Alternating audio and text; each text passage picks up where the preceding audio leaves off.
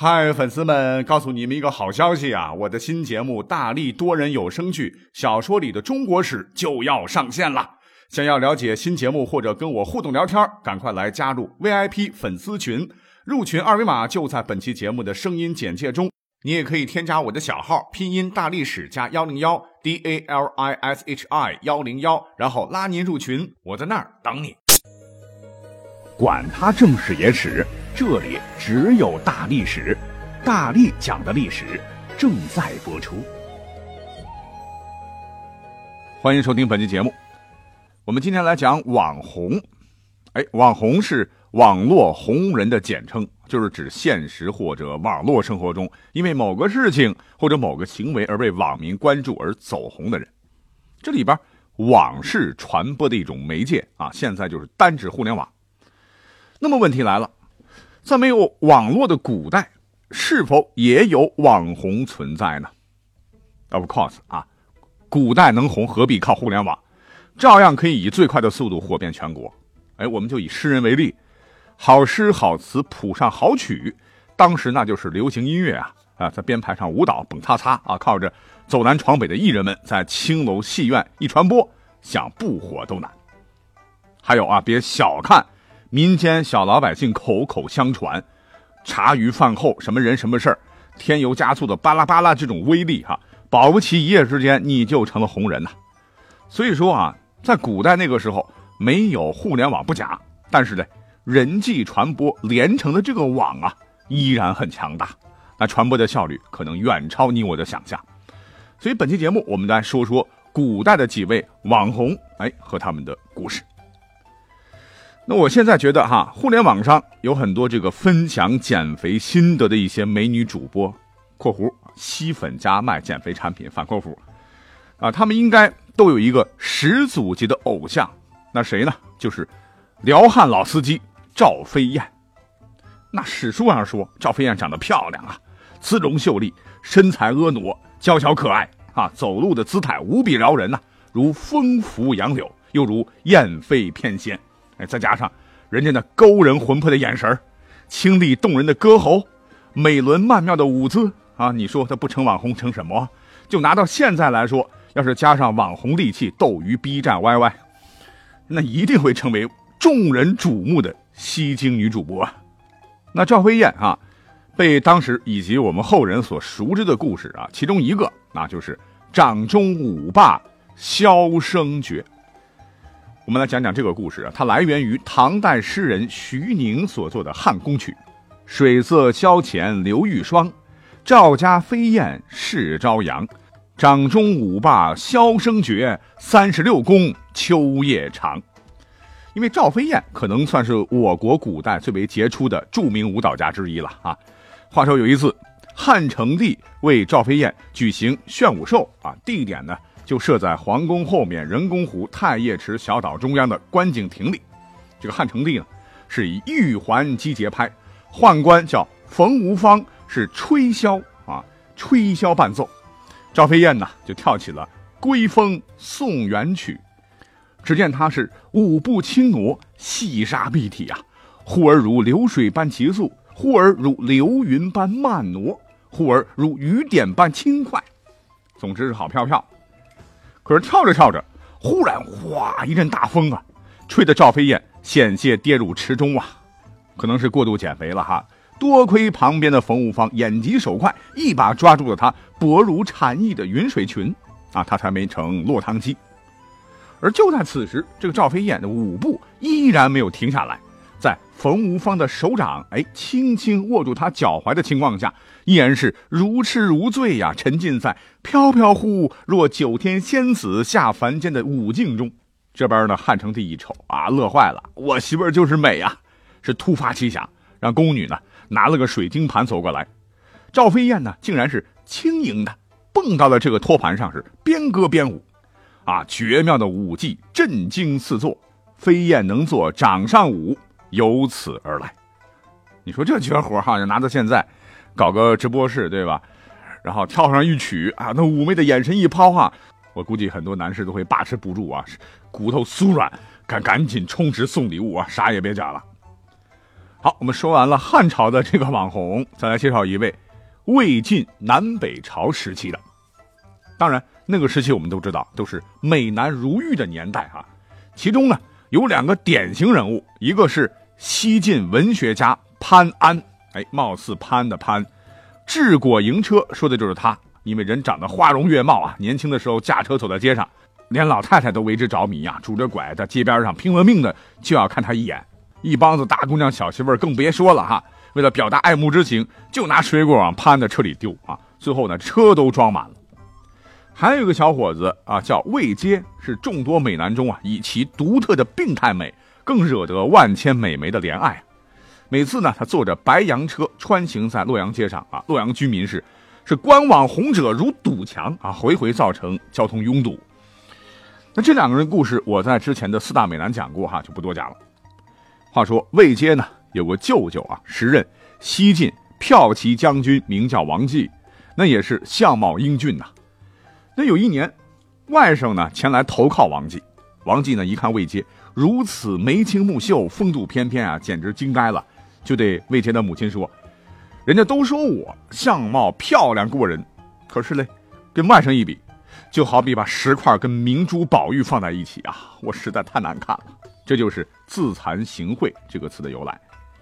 也许是魏杰的光芒太耀眼啊！历史上啊，其实他舅舅王继当时呢也是个网红啊。那我们都知道，现在网络上总有一些炫富斗富的家伙莫名其妙就火了。可是呢，跟王继比起来，那差太远了。那在历史上啊，王继年纪轻轻就做到了骠骑大将军这个位置啊，不是因为有啥战功，而是因为人家是晋武帝。司马炎的女婿，又是世家大族了啊，是富可敌国。有一回，晋武帝司马炎去女婿家做客吃饭，王继是大摆筵席啊，盛酒的杯子都是玻璃杯，玻璃杯啊，现在看起来都不值钱，那个时候是稀罕物啊，皇帝自个儿都没几个。司马炎当时心里就想：你小子够嚣张啊啊，连我只能在祭祀的时候才能用到这样的杯子。然后开始上菜了啊！只见呼啦啦一下子上来上百号的婢女，个个穿的是绫罗绸缎，而且呢上的很多菜，连司马炎这个做皇帝的都没吃过。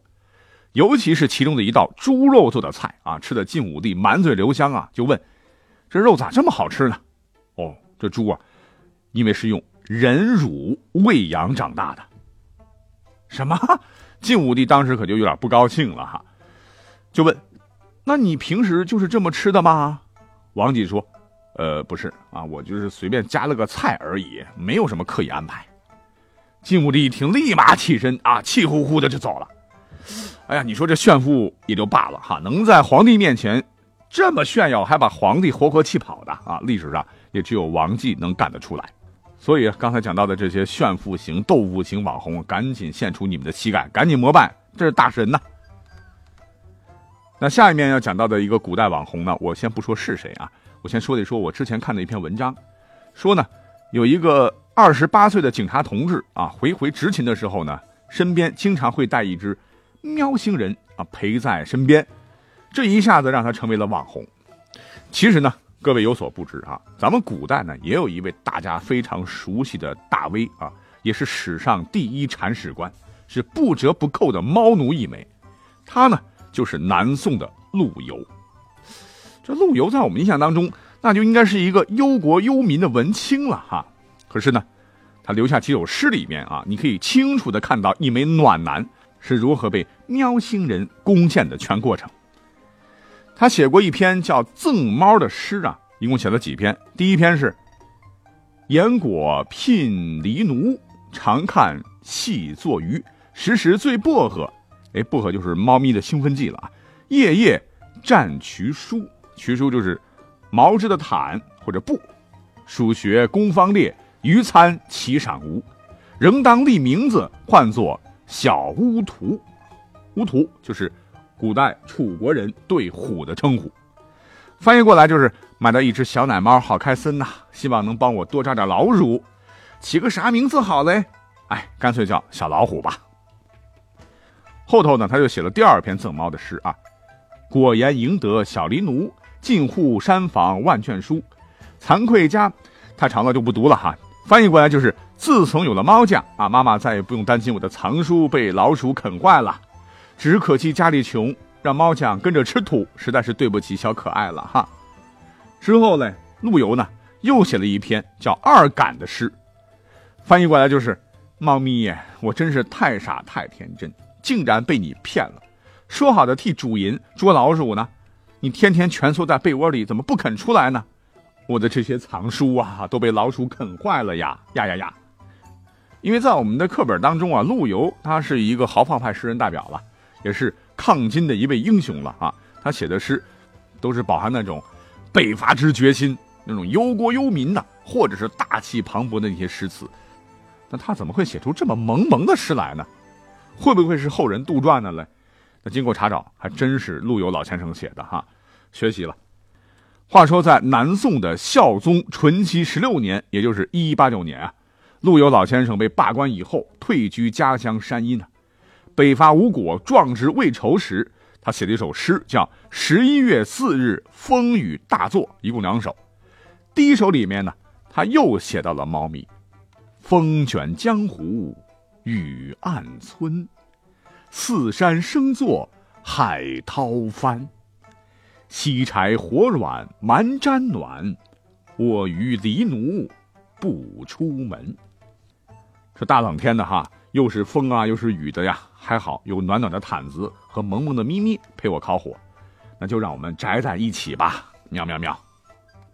所以我就在想啊，陆游如果来到现在有互联网的话，你说爱猫的陆游搞个真人秀、视频直播什么的，就天天播他怎么给猫咪铲屎的，怎么被猫咪蹭蹭的。他会不会成为咱们现在的大网红呢？绝对会啊！人家是诗词歌赋一等一，有情怀，有爱心，谁不喜欢嘞？哈！好，最后一位我们要讲到的这位古代网红啊，是我们压轴人物啊，一定会让当代很多网红汗颜啊！因为现在这些网红们玩的哈，都是人家老人家几百年前玩剩下的。那这位大 V 呢，就是四爷雍正。雍正，清世宗爱新觉罗胤禛，人家天生啊就是网红体质啊，没办法。怎么讲呢？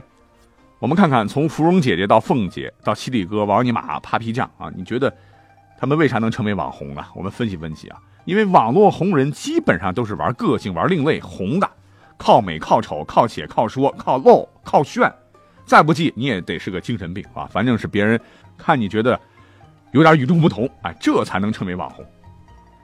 但是呢，你去看看人家雍正，故宫里头啊，他现在还有一些书信奏章，我们都可以看到啊。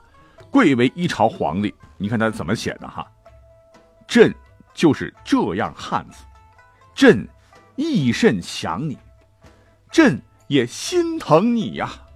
这历史上呢，都是写给年羹尧、田文镜的哈。而且这些字呢，现在都被印到了扇子上、文化衫上、包包上啊。那都是网络爆款。那现在我们都知道，人人都用手机啊。你说谁用手机拍照不小 P 一下？那网络直播视频都有现场 P 的啊。可是人雍正有法啊，他看到有别人画好的一幅叫《知耕图》，这个意境非常好了哈。里面有个农夫，哎呀，觉得当皇帝也挺累的，我能能成为那样的人呢？哎，人家是找来画师，把画里边那个农夫的头啊抠掉，然后找画师。按照自己的脸型啊，做了一个头啊，然后直接就贴上去了。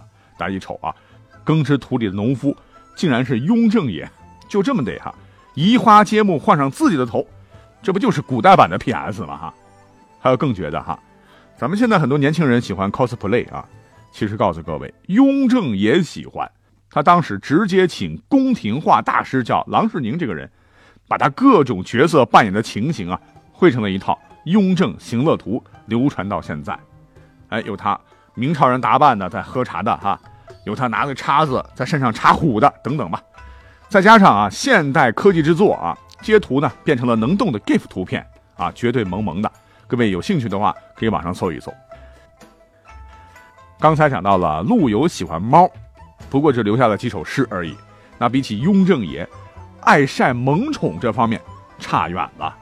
啊，我们也看到天天有在网上晒萌宠的。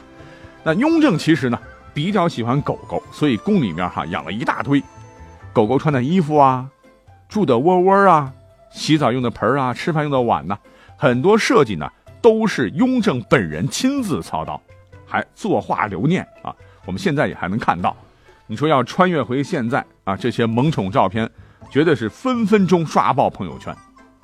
那这样的人物，哎，就拿这些个爱好，现在来说吧，不成网红都天理难容啊。